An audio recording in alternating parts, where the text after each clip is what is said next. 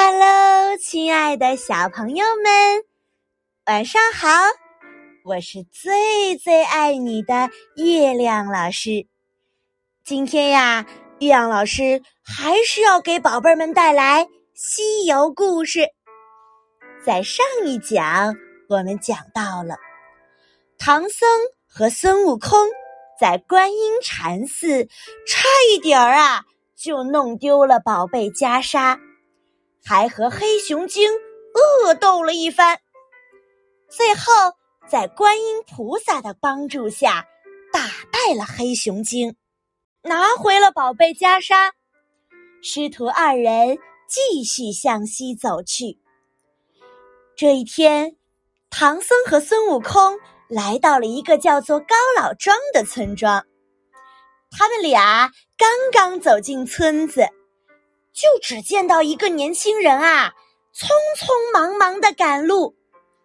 唐僧过去一打听，原来这个年轻人是庄主高太公的仆人。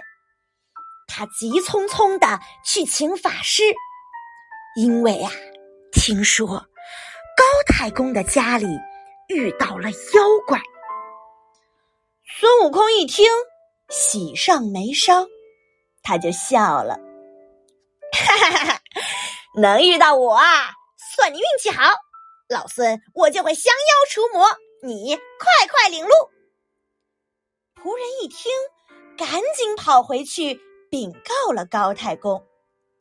高太公听说以后，就赶紧出来迎接唐僧。圣僧快请，快救救我们全村人吧！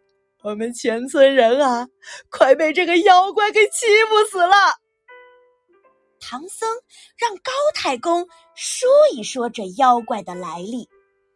高太公叹了口气：“唉，说来话长啊。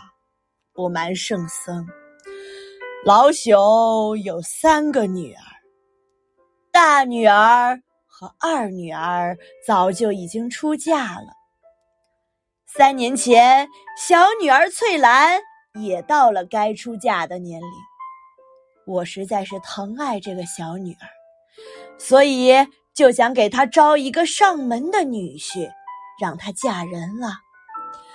你说巧不巧，这时候庄上啊来了个小伙子，说自己是福陵山人士。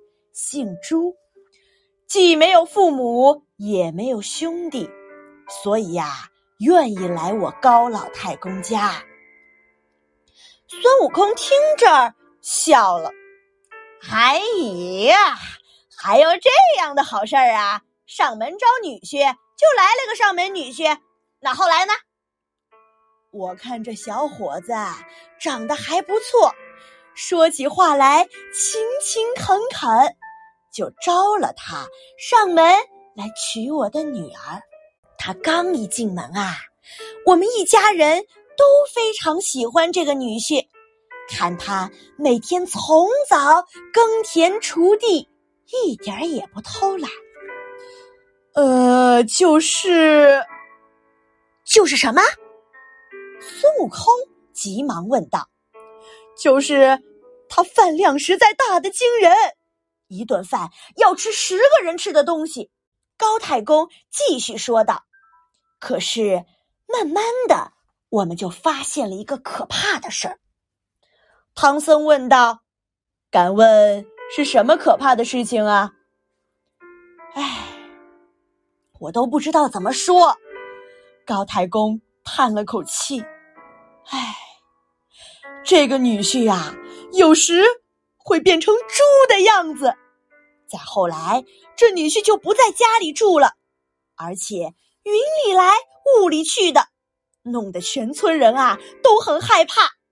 我们后来才知道，这个女婿原来是个妖怪啊！我们想退掉这门亲事，但是这妖怪哪肯答应啊？讲到这儿，高太公就呜呜的哭了起来。哭得特别的伤心。孙悟空听到这儿，哪还忍得住呀？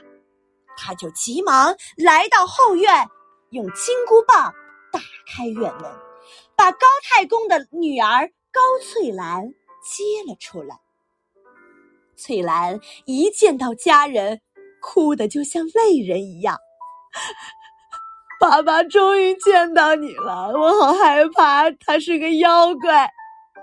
孙悟空赶忙说：“你们几个赶快离开这儿，这妖怪恐怕一会儿就要来了，让老孙好好的会会他。”好了，宝贝儿，那这个会变成猪的妖怪到底是谁呢？其实呀，后来他也变成了唐僧的徒弟。想必你已经猜出他的名字了。如果猜出来了，就可以在评论区告诉月亮老师哦。那这个人究竟是谁？他又有没有被孙悟空惩罚呢？明天月亮老师再告诉你答案。